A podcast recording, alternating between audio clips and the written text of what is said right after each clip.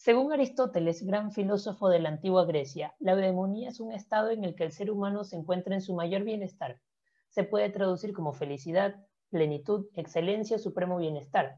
Dicha felicidad y bienestar es el bien que buscan por naturaleza los seres humanos, por lo que la eudemonía es un estado deseable de alcanzar. Bah, ¿qué tal todos humanos? ¿Cómo están? Saludos desde Guayaquil, Ecuador, la perla del Pacífico. Bienvenidos a Eudemonía. Alejandro Luque les saluda. Este es un espacio donde converso con diferentes invitados sobre educación, medio ambiente y salud mental, tres factores que son fundamentales para alcanzar la eudemonía.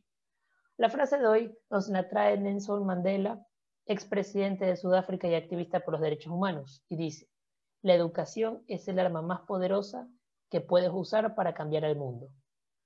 Frase precisa para arrancar el programa de hoy, donde hablaremos sobre educación. Hoy nos acompaña una invitada muy especial, la doctora Rosalía Arteaga, abogada, escritora, máster en antropología, ex concejala de la ciudad de Cuenca, fue viceministra de Educación, Cultura y Deporte. Fue la primera mujer vicepresidenta del Ecuador y fue la primera mujer presidenta del Ecuador. Actualmente es la, la presidenta ejecutiva de la Fundación Fidal, es miembro de la Academia Mundial de Artes y Ciencias, es miembro del Consejo Directivo de la Biblioteca de Alejandría en Egipto, es miembro de honor de la Real Academia de Doctores de Europa, alta comisionada de la Panamazonía de Manaus en Brasil, y ha publicado más de 13 libros de ensayo, prosa poética, cuentos, literatura infantil y juvenil, expuestos a nivel mundial. Doctora, bienvenido Demonía. Bien, muchas gracias Alejandro. Felicitaciones por haber creado este espacio para hablar sobre temas trascendentes que rebasan la coyuntura y que van sobre todo hacia la educación, hacia el bienestar, hacia mm, ese estado de plenitud del que mencionabas tú cuando hablas de eudaimonía. Así es que un gusto estar contigo. No, el gusto es mío, doctora. Y bueno, pues para arrancar este programa, quiero que usted nos diga qué es para usted la educación. Yo digo que la educación es la clave para el desarrollo de los países. Sin una buena calidad de educación no vamos a tener buena calidad de vida. Así es que siendo la clave para mm, el desarrollo de los países, tenemos que poner un enorme esfuerzo porque mm, preparar a quienes están al frente de la educación, que son los maestros, porque tú puedes tener fantásticas aulas, equipos, computadoras, robots, si no tienes es, es poco lo que vas a conseguir, porque no se trata solamente del concepto de transmitir conocimiento, sino también educación es más amplio y va con la formación de los valores, con la formación de la persona, de la ciudadanía. Así es que es muy amplio y por lo tanto la responsabilidad que se le entrega a los maestros es fundamental. Así es, doctor. Y bueno, pues eh, para arrancar con el primer tema, ¿no? sobre los errores de la educación, porque ahora a raíz de la pandemia hemos visto las grandes eh, falencias que hay en la educación y bueno, pues que, que, han aumentado, ¿no? que venían desde antes y que ahora han resaltado. ¿no? ¿Qué, ¿Qué, errores se están cometiendo desde el gobierno con respecto a la educación y desde los colegios con respecto a la educación? A ver, indudablemente la educación tenía con una serie de falencias desde antes, no es esto nuevo. Yo creo que mm, a partir del gobierno de Correa se produjo un desmantelamiento de muchos sectores de la educación, desde el cierre de escuelitas comunitarias que eran claves para eh, cada una de las poblaciones, se acabó con las bibliotecas públicas rurales que existían, una cantidad bastante grande, más de 700, yo creo que llegaron a ser, pero eh, que fueron desmanteladas y esos libros se embodegaron o no sé dónde estarán. Eso estaba a cargo del Ministerio de Educación.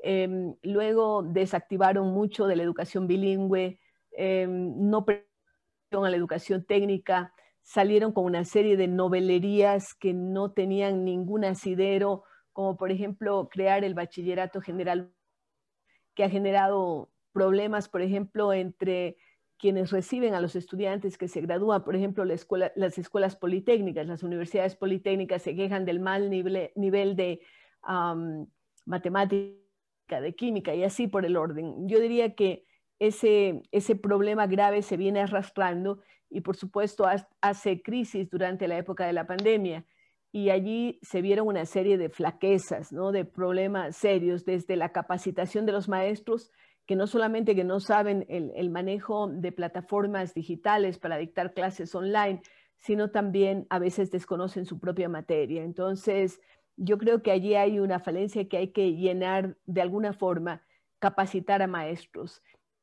Luego, mm, durante la pandemia, eh, se puso al descubierto también la tremenda exclusión eh, de la que son víctimas ciertos sectores que no tienen acceso a la conectividad, que tampoco tienen los aparatos, llámense computadoras, laptops, iPads, celulares inteligentes, porque con un celular prepago que tiene toda la familia, uno para toda la familia, es prácticamente imposible, el que pueda, más si los papás lo necesitan para su trabajo y más si hijos en la familia y como no hay conectividad el tema es gravísimo.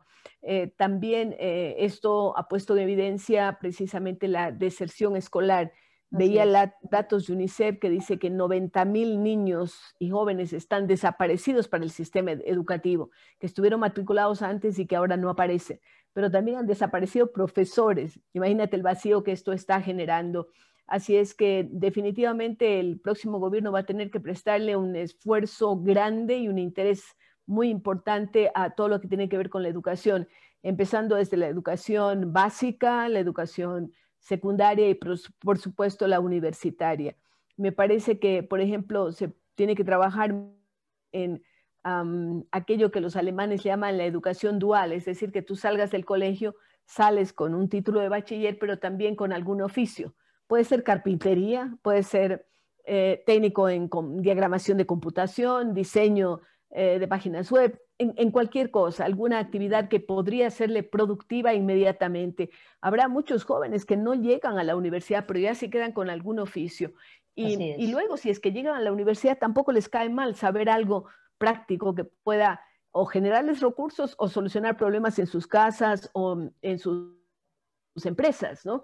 Em, creo que hay que darle una gran fortaleza a la educación técnica porque el Ecuador necesita eh, esos técnicos pero también eh, trabajar mucho en eh, desarrollar la creatividad de niños y jóvenes de tal manera que tengamos ah, no solamente abogados y las carreras tradicionales, sino científicos que necesitamos de urgencia en Ecuador y en América Latina. Así es que, como ves, hay tareas muy, muy importantes que hay que desarrollarles en el ámbito de la educación. Así es, doctor, y retomamos la frase del principio, como la educación es la mejor arma para cambiar el mundo es, indispensable eh, educar, es indispensable eh, capacitar a los profesores, como usted dijo, porque como, como usted ha repetido en varias entrevistas, eh, la casa y la educación van de la mano. ¿No? La casa y la educación, ¿por qué? Porque los profesores también educan en valores, así como, como, como el rol de padres en, en, una casa educar en valores, los profesores también deberían educar en valores y también eh, eh, deberían estar capacitados para preparar a los jóvenes, no solamente en el ámbito académico de las universidades, sino también capacitarlos y, y, y, amestrarlos para lo que es la vida en un futuro. ¿no? Y ahora, eh, doctora, quiero retomar algo que usted dijo en una entrevista en Teleamazonas en 2019, y es que dijo que la corrupción es el cáncer de la democracia, ¿no? Y es, y, y, es, y es terrible como por, por ambición de unos pocos, la educación de muchos se ve perjudicada. ¿no? Quiero que me comente un poco eh, si es que la educación en valores es la única solución o es una de las soluciones para contrarrestar estos efectos de la corrupción que deja en la educación. Alejandro, muy bien lo que tú dices. Siempre he manifestado que hay un binomio inseparable, que es la casa y la escuela, ¿no? En la casa se, se desarrollan, se cimentan los valores, aquellos que tienen que ver con los derechos, con las obligaciones, con las responsabilidades, con las solidaridades, etcétera, con el bien, con el concepto del bien, de la verdad. Eh, y esto, por supuesto, va afianzándose en la escuela. Por eso es que me, asusta cuando veo que los papás van por un lado y la escuela por otro. Los papás depositan a los niños en la escuela y después eh, se dan cuenta solamente cuando están perdiendo el año o cuando tienen algún problema en la escuela. Esto, de alguna forma, eh, se ha superado un tanto durante la pandemia. ¿Por qué? Porque los papás están allí al lado de los hijos en la casa, eh, viendo cómo se conectan, estableciendo a lo mejor algunas responsabilidades con las tareas, etcétera. Eh, yo diría que los padres de familia se dieron cuenta de la importancia de la escuela, probablemente algunos porque no saben qué hacerse con los hijos en la casa, otros cuando se dan cuenta de la envergadura que significa enseñar. desde las primeras letras hasta los conceptos científicos o de la, de, la historia o de la literatura o, de cualquier área que tengamos, ¿no? Entonces, eso es extremadamente importante, ese binomio inseparable de educación de la, de la escuela y de la casa, ¿no? Y en los dos eh, hay eh, temas importantes de educación y de valores. Ahora, eh, cuando hablábamos de, este tema del cáncer de la democracia, que es la corrupción, yo realmente lo digo horrorizada por todo lo que ha pasado en el Ecuador en los últimos tiempos, sobre todo, en donde se ha visto que hay una especie de normalización de la corrupción, como que fuera normal, ¿no? Todo el mundo está enriqueciéndose cuando llega al sector público, llegan y no piensan en el bien común, no piensan en el servicio, porque se lo dice, es un servicio público. Y en ese caso, pues es terrible lo que está pasando con el que se adueñan de los fondos del Estado, eh, se hacen negociados, se está buscando cómo perjudicar, cómo eh, deslizarse entre las leyes para obtener un provecho. Eh, evidentemente, la educación es lo más importante en cuanto a la formación de valores y en la lucha contra la corrupción, pero también hay otros aspectos que voy a mencionar. La educación, porque desde la niñez, desde el colegio, se van fomentando eh, efectivamente aquel respeto por lo que es de los demás, que uno no puede adueñarse de las cosas de los demás, pero mm, e, en, el proceso educativo vale tanto mm, o más tal vez eh, que lo que se dice, aquello que se hace. Entonces hay que predicar con el ejemplo. Tú no puedes estar hablando, por ejemplo, de la lectura, es decir, lean chicos esta lista de libros, etcétera, y tú eres un profe que nunca tienes un libro entre las manos. Esto suena extraño y, suena a que es una mentira, ¿no? Eh, igual pasa con el tema de valores. Tú dices una cosa y haces otra. Eh, además de la educación, yo creo que es muy importante que haya leyes adecuadas que castiguen a los delincuentes y que no exista la impunidad, porque puede haber la ley, pero si es que las autoridades no están cumpliendo la ley y no hay jueces que los castiguen, eh, realmente es como que fuera tierra de nadie. Hemos visto en estos últimos tiempos que la fiscalía actúa de una forma recta, ¿no? La fiscal con sus equipos de trabajo eh, instauran hacen la, investigación, instauran las causas, eh, inclusive ordenan prisiones y viene un juez por ahí de algún lado y libera a los delincuentes sobre todo a los de cuello blanco, como se llama, a los que han cometido esos delitos contra el Estado, que se han adueñado de fondos públicos, o dicen eh, grillete y a la casa, luego resulta que se sacan el grillete y salen de la casa cuando les da la gana. Eso es impunidad y por eso eh, creo que es muy importante el que existan leyes claras que no den espacio para resquicios por los que se metan los corruptos. Por otro lado, la, el que no exista impunidad, es decir, que tiene que haber jueces probos, fiscales probos, gente que no se deje vender, que no venda su conciencia. Y por supuesto, el factor más importante que hemos mencionado, que es la educación. Así es, doctor. Y, ustedes a través de, la, de, la, Fundación Fidal promueven este centro de formación de jóvenes líderes, ¿no? y, ustedes educan, por lo tanto, en valores para que esto que está pasando, que es, este, que es este gran cáncer, como usted define, que es la corrupción para la democracia, para la educación y para todo el bienestar de la sociedad, esta eudaimonía de la sociedad ecuatoriana, este, no, no, se, no, pasen de nuevo, ¿no? Y, ustedes, por lo tanto, deberían enseñar que esa historia, como, como dice el refrán, quien no aprende de la historia está condenado a repetirla. Entonces, es, eh, eh, cuéntenos un poco cómo es esa formación de líderes y qué, cuál es la importancia de esa formación que ustedes promueven desde el centro. Nosotros en Fundación Fidal empezamos a trabajar en el año 98, ¿no? es decir, llevamos más de 20 años. Ah, sobre todo hemos trabajado con profesores, pero en el año 2008 se aprobó la nueva constitución y en la nueva constitución dice que los jóvenes de 16 y 17 años pueden votar. Entonces dijimos, allá hay un nicho para trabajar y empezamos con un programa que se llamaba Foros por la Democracia, en donde capacitábamos en un día, visitábamos un colegio y allí reuníamos a los chicos de esas edades a partir de los 16 hablándole sobre la responsabilidad con el voto, porque no es cuestión de ir y simplemente votar o, de decir, bueno, a mí no me importa, ya no es mi obligación, yo no voto, ¿no? O, decir yo voto con B chica y luego votamos al, que, al presidente que no funciona. Esa no es la forma responsable. Entonces, trabajamos durante algunos años con jóvenes entre 16 y 18 años hablando sobre la responsabilidad con el voto, la división de poderes, lo que es la democracia eh, y por supuesto principios éticos. Eh, después quisimos profundizar y creamos otro proyecto que se llamaba Campus por la Democracia, en donde tomábamos un fin de semana un grupo hasta de 100 jóvenes y nos recluíamos en alguna casa de retiros, en algún lugar, conseguíamos el financiamiento para ello y em, evidentemente teníamos resultados muy importantes. Hasta introdujimos un concepto de Em, de arte y democracia, ¿no? Para que pinten la democracia, lo que los jóvenes aprendían con nosotros, eh, un mayor involucramiento en trabajos grupales, etcétera. Pero luego, hace siete años, fuimos más allá y creamos el Centro de Formación para el Futuro. Nuestro eslogan es, con mejores ecuatorianos tendremos un mejor Ecuador.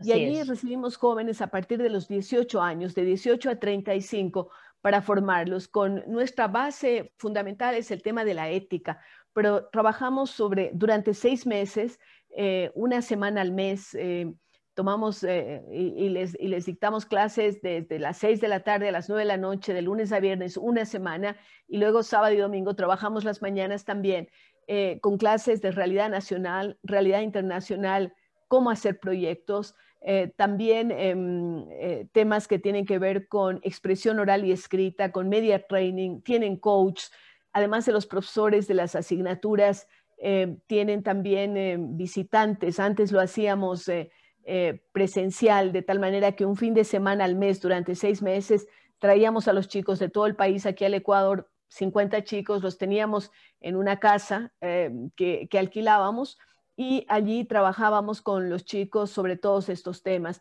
Ahora no lo podemos hacer presencial por la pandemia, pero lo estamos haciendo online y ha dado buenos resultados.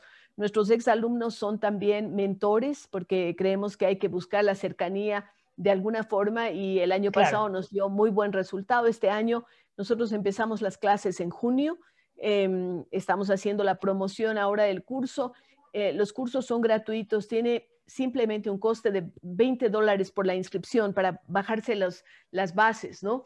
Eh, que es simplemente para decir si nos importa y hacemos un esfuerzo. Nada más por eso se puso esa cifra que es simbólica, y luego el resto es absolutamente gratuito. Hemos tenido como eh, capacitadores dándoles conferencia a, Sixto Urán Ballén, o eh, hemos tenido con ex em, presidentes, ex vicepresidentes, hemos trabajado con embajadores de diferentes países, de los Estados Unidos, por ejemplo. cuando lo hacíamos presencial, pues además de dar la charla, se quedaban a almorzar o cenar con los chicos, lo que implicaba un networking fantástico para los jóvenes, pero de igual forma lo estamos superando haciéndolo online y esto mm, eh, también eh, establece además un compañerismo entre los jóvenes. Eh, yo creo que se quedan vinculados para toda la vida. Nosotros hacemos em, eh, varios compromisos con los jóvenes que eh, si se dedican a la política no se agredan entre sí, porque tenemos varios jóvenes que les interesa la política, otros que les interesa ser empresarios privados, otros son emprendedores, otros son activistas sociales o en ONGs, qué sé yo.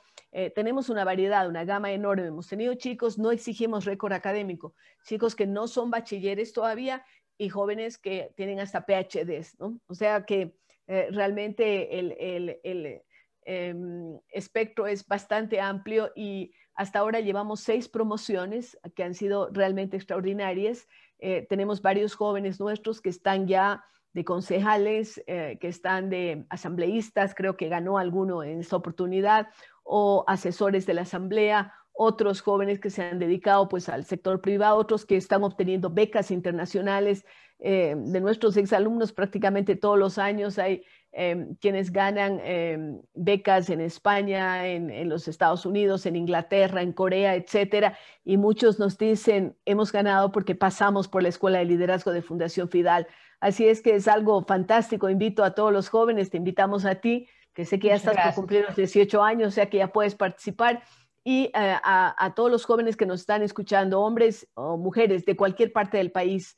Eh, realmente es muy democrático lo que hacemos y estamos muy, muy contentos con los resultados. La idea es formar a los líderes que necesita el Ecuador. Esperemos ya tener esa cosecha mm, luego de algunos años más en donde ojalá nuestros líderes estén llegando a las más altas posiciones de los gobiernos, de las empresas, etcétera, y cambien el país. Lo que tú quieres hacer con tu eudaimonía nosotros pretendemos hacerlo con el Centro de Formación para el Futuro.